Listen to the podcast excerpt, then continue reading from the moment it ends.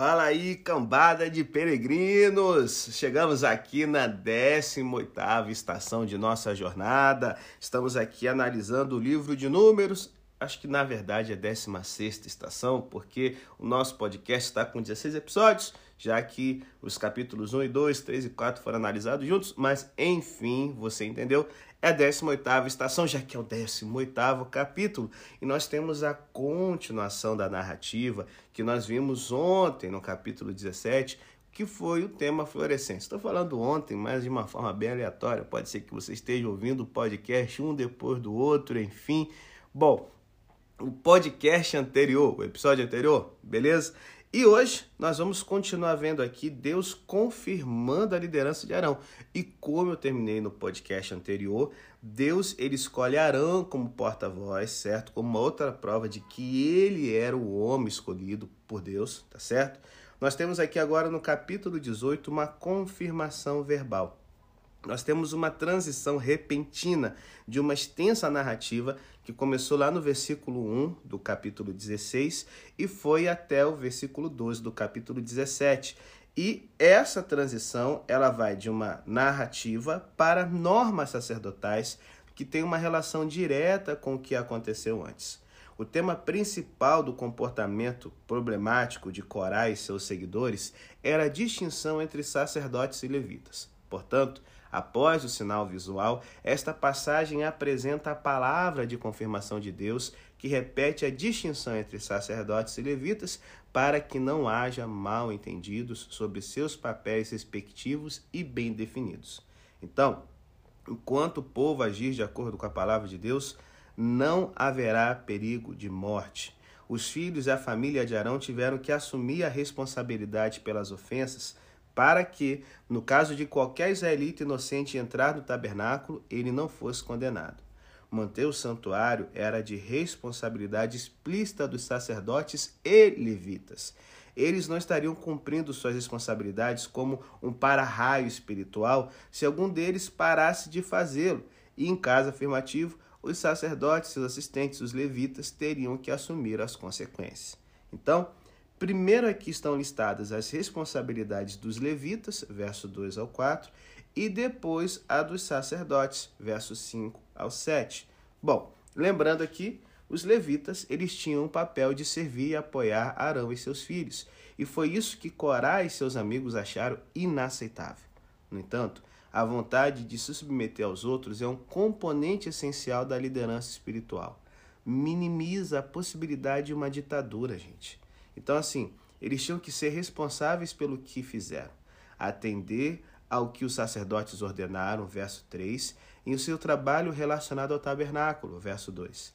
Eles não deviam ser inovadores aventureiros, mas servos que cumpriam a vontade de Deus. A submissão ao serviço só pode ser realizada se tornarmos Jesus nosso modelo principal. Como filho, ele se entregou e se subordinou completamente à obediência ao Pai. E como servo exemplar, ele se submeteu voluntariamente ao amor de seus discípulos. Também foi um papel restritivo, gente, de duas maneiras. Por um lado, eles não podiam assumir as responsabilidades dos sacerdotes. Eles não deveriam se aproximar dos utensílios do santuário e do altar. Se eles inadvertidamente realizassem uma atividade reservada exclusivamente para os sacerdotes, tanto eles quanto os sacerdotes morreriam. Por outro lado, os não levitas também não poderiam realizar as tarefas dos levitas. Seu trabalho era proteger a, a tenda da congregação de intrusos descuidados ou indiferentes. Além disso, foi um papel privilegiado, porque eles haviam sido escolhidos para serem sacerdotes. Eis que eu mesmo tirei seus irmãos, os levitas, do meio dos filhos de Israel eles são um presente para você, dedicado ao Senhor para servir no ministério da tenda da revelação. O Senhor sabia que os sacerdotes precisariam de ajudantes confiáveis para realizar as tarefas físicas que exigiam muito trabalho, especialmente quando a tenda da congregação tinha de ser movida de um lugar para o outro. Então, assim, é, é não sei se é a forma como eu disse, eles ficaram escolhidos para serem sacerdotes, desculpa, não. A função a razão de existir dos levitas era ajudarem os sacerdotes. Eles foram escolhidos para os sacerdotes para os ajudarem. Então, sabe o que acontece, gente? Muitas vezes, ah, eu não quero me submeter, eu quero ser autêntico, eu quero ser diferente e não sei o quê. E nisso, você acaba perdendo sua essência, perdendo a identidade do que você faz, tá certo? Ah, eu tenho que servir cafezinho na minha empresa, pastor, ver se pode e tal. Mas é o que você faz agora, amigo. Agora se bota na cabeça, bom, eu não vou ser isso a vida inteira, tá certo? Os levitas eram diferentes, eram diferentes. Fazia parte da identidade deles. Então muitas vezes a gente pensa, ah, ser adventista, que coisa careta e tal. Mas se, principalmente se você nasceu no lar adventista, é isso que construiu sua identidade. E eu vejo assim, quantos jovens sabem, ah, não, vou jogar no lixo. Você joga sua identidade no lixo, é, é, eu percebo assim, se tornam pessoas sem alma, sabe? Não, não faça isso. A, a, a, os levitas aqui tinham a sua função de ser, tinha a sua essência. As pessoas que eram fortes o suficiente eram obrigadas a desmontar a tenda e o seu pátio, e o seu pátio portátil, e elas organizavam o transporte e a instalação em seguida. E aí você pode estar pensando, nossa, mas que ministério serviu? Só que, gente, se liga, qualquer tipo de ministério serviu. O ministério não é uma oportunidade de se exibir arrogantemente. O servo é um presente de Deus para o seu povo, um ombro firme sobre o qual se apoiar, não uma vara para as costas. Paulo tomou essa ideia de que os servos da igreja eram o dom do amor de Deus como conceito do ministério que ele estabeleceu para as igrejas do primeiro século. A graça foi dada a todos através do grande e variado número de servos com que o Senhor enriquece a vida do seu povo. E, se liga, os sacerdotes também foram lembrados de suas obrigações exclusivas aqui no capítulo 18. Arão sabia perfeitamente que anteriormente dois de seus filhos haviam ofendido a Deus oferecendo fogo estranho que ele não lhes havia ordenado. Além disso, mais tarde em sua história, outros sacerdotes falhariam por causa de seu estilo de vida inconsistente ou por rejeitar a palavra de Deus. Por isso era necessário repetir essas regras com frequência. Assim como o papel de apoio que os levitas tiveram, o sacerdócio também foi um presente. Eles tinham uma responsabilidade claramente definida de defender o tabernáculo de rebeldes e reverentes que, como Corá, Datão e Abirão, permaneceram indiferentes à palavra de Deus. O rei Uzias de Judá arrogantemente pegou um incensário, como Corá fez na sua época, e ele também sofreu a mão pesada do julgamento de Deus. Bom, vou dar um break aqui, vinheta, e no próximo bloco eu quero trabalhar com vocês algumas ideias sobre como a liderança escolhida de Deus é apoiada. Números 18, verso 8 ao 32.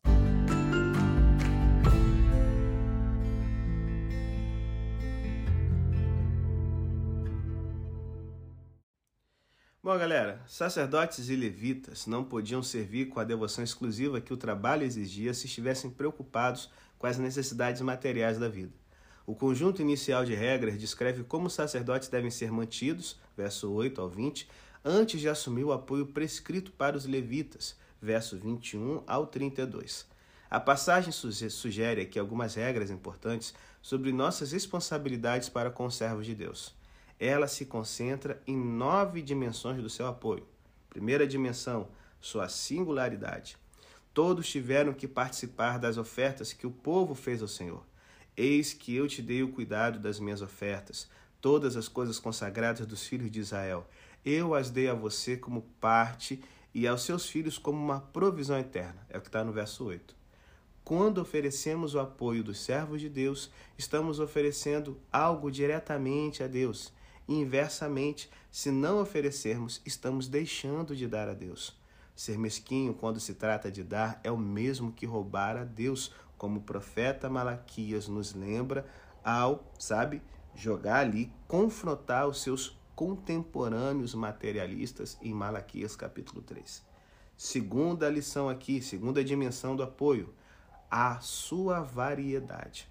Eles deveriam receber porções dos sacrifícios regulares, os, as ofertas das primícias, que eram os primeiros frutos da oferta de cereais, e uma parte dos objetos especialmente dedicados ao Senhor depois de capturarem uma cidade inimiga, os animais primogênitos, o dinheiro da redenção que foi pago no lugar do primogênito em cada casa.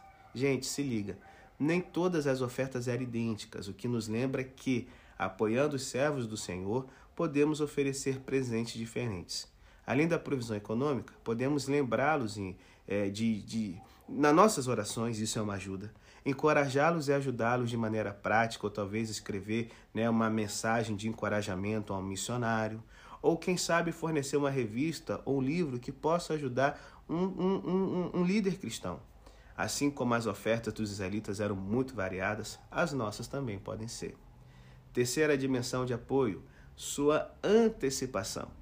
Algumas dessas ofertas não poderiam ser trazidas até que Israel se estabelecesse como uma comunidade agrícola. Para apresentar as ofertas de cereais, era necessário viver em um lugar com bom solo, não no deserto árido.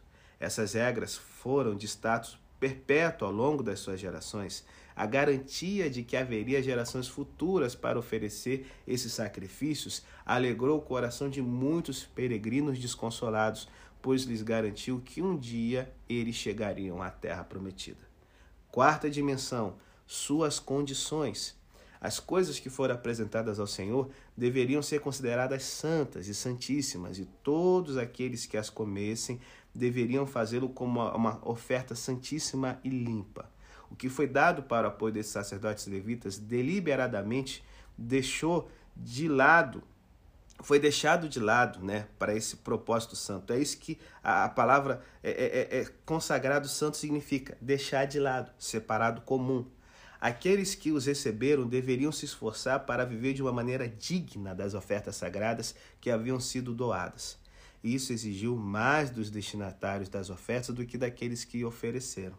As ofertas sagradas tinham que andar de mãos dadas com os destinatários sagrados. Quinta dimensão, a qualidade, sua qualidade. As pessoas tiveram que apresentar o seu melhor. Eles tiveram que dar todo o melhor do azeite novo e todo o melhor do vinho novo e cereais ao Senhor para o apoio dos seus servos. Além disso, eles não deviam apenas receber o melhor, mas também dar o melhor. Os levitas tiveram que ser apoiados pelos dízimos do povo, no verso 24, e por sua vez tiveram que dar ao Senhor um décimo de tudo que receberam. Por exemplo, se eles recebessem o dízimo de azeitonas de um fazendeiro, eles teriam que escolher entre as melhores azeitonas e a parte consagrada da parte consagrada deles e oferecer essas melhores como as melhores dos melhores, como seu próprio dízimo, agora destinado para os sacerdotes. Se alguma colheita tivesse se deteriorado desde que a receberam, eles teriam que assumir essa perda e não colocá-la como sua oferta. Olha aí. No século V a.C., Malaquias é, é, se arrependia, se, se lamentava mesmo, porque as pessoas estavam oferecendo animais com menos qualidade a Deus, coisas que eles nunca fariam para um chefe terreno. O Senhor às vezes pode ficar desapontado com nossas ofertas, especialmente quando gastamos infinitamente mais em posses e prazeres do que no seu ministério. Sexta dimensão, a sua necessidade. Havia um dia específico na agenda de Deus para o seu povo, no qual eles, sem dúvida, entrariam na terra prometida. E quando isso acontecesse, a terra seria dividida entre as tribos, mas a tribo de Levi não receberia terra por herança. Eles foram deixados de lado, separados como pessoas santas, para desempenhar responsabilidades espirituais específicas e não deveriam se distrair das obrigações com preocupações como arar a terra, plantar, cultivar os campos, colher a colheita. O Senhor, não a terra, deveria ser sua herança. Para que o sistema de apoio funcionasse, o povo tinha que obedecer, isso é, confiar na palavra de Deus sobre ofertar generosamente, e os servos teriam que depender de Deus em sua provisão e não na posse de terras. Sétima dimensão, sua organização. Para evitar debates intermináveis sobre a quantia que seria aceitável como oferta ao Senhor, ele deu a eles um princípio básico para reservar uma quantia de seu dinheiro e posses. A ideia de entregar um décimo como orientação geral. Os sacerdotes e suas famílias seriam apoiados com sua parte da refeição de sacrifícios, azeite, cereais e vinho que seriam oferecidos no santuário, e pelos pagamentos em moeda de cinco ciclos de prata, aproximadamente o salário de seis meses, que seriam dados a eles cada vez que recebesse o dinheiro do resgate, que era o valor dado devido à gratidão por um filho primogênito ter nascido. No início, os levitas seriam muitos e não participariam dessas ofertas do santuário. Seu apoio viria do sistema de dízimos, pelo qual todos os israelitas ofereciam a Deus um décimo do que o Senhor lhes havia dado. Sem querer ser legalista, um grande número de cristãos em todo o mundo mostra que o dízimo continua a ser um guia útil para dar e testemunhar que Deus garantiu que as nove partes restantes serão suficientes para atender às suas necessidades. E aí, principalmente para você que é jovem, que está ouvindo a gente aqui, principalmente para a gente hoje, a gente só investe naquilo que acredita. Quando eu vejo um jovem, um adulto, um idoso que não é dizimista, a mensagem que eu tenho é o seguinte: essa pessoa não acredita na causa, não acredita no evangelho.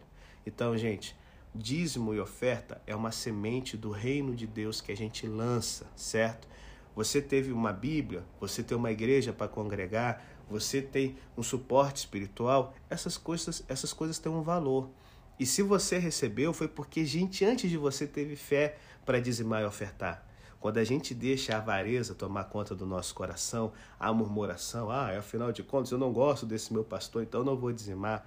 Cara, a gente está rompendo um ciclo, um ciclo que abençoou você, que abençoou muita gente e deve continuar abençoando muita gente ainda na frente. Oitava dimensão, sua continuidade. Essas regras devem ser como uma aliança permanente diante do Senhor para você e para a sua descendência, é o que está aqui no verso 19. O acordo representava a provisão perpétua para apoiar os servos de Deus. As regras eram mais do que regras temporais, continham princípios bíblicos que ainda são tão relevantes hoje como eram naquela época. E a última dimensão aqui do nosso podcast é o seu propósito. A principal intenção não era fornecer comida para os sacerdotes, mas agradar ao Senhor. Encontramos novamente uma frase que já havíamos visto sobre as ofertas, como um aroma agradável ao Senhor. Com exceção do holocausto, a maior parte desses animais de sacrifício e ofertas de cereais deviam sustentar os sacerdotes e suas famílias. O Senhor queria que seu povo estivesse ciente de que gostava de garantir que seus servos tivessem suas necessidades vitais cobertas. O principal objetivo da oferta cristã não é apoiar trabalhadores ou pastores ou líderes, mas glorificar o Senhor, de dizer: Senhor, reconheço que tudo que eu tenho vem de ti, e da tua mão, o que vem da tua mão é o que nós te devolvemos. E aí, você é um fiel dizimista, é um fiel ofertante? Pecador, pecador, toma jeito, que você possa ser uma pessoa fiel a toda prova porque Deus, ele promete sempre, sempre, sempre estar do lado da gente. Então, não é porque você dizima ou oferta que ele vai estar, mas quando a gente dizima e a gente oferta, a gente pode sentir a provisão e a bênção dele de uma forma muito mais especial e diferente do que se a gente guardasse tudo para a gente. Lembre-se sempre, quando você dizima e oferta, quando você é fiel, você está glorificando a Deus. Quando você retém o que não te pertence, você está dando força para o demônio da avareza, que é uma coisa, que é um algo que nós seres humanos carregamos e é a causa de tanta coisa ruim nesse mundo. Que Deus te abençoe, siga em frente e até a próxima estação amanhã, capítulo 19, se Deus quiser.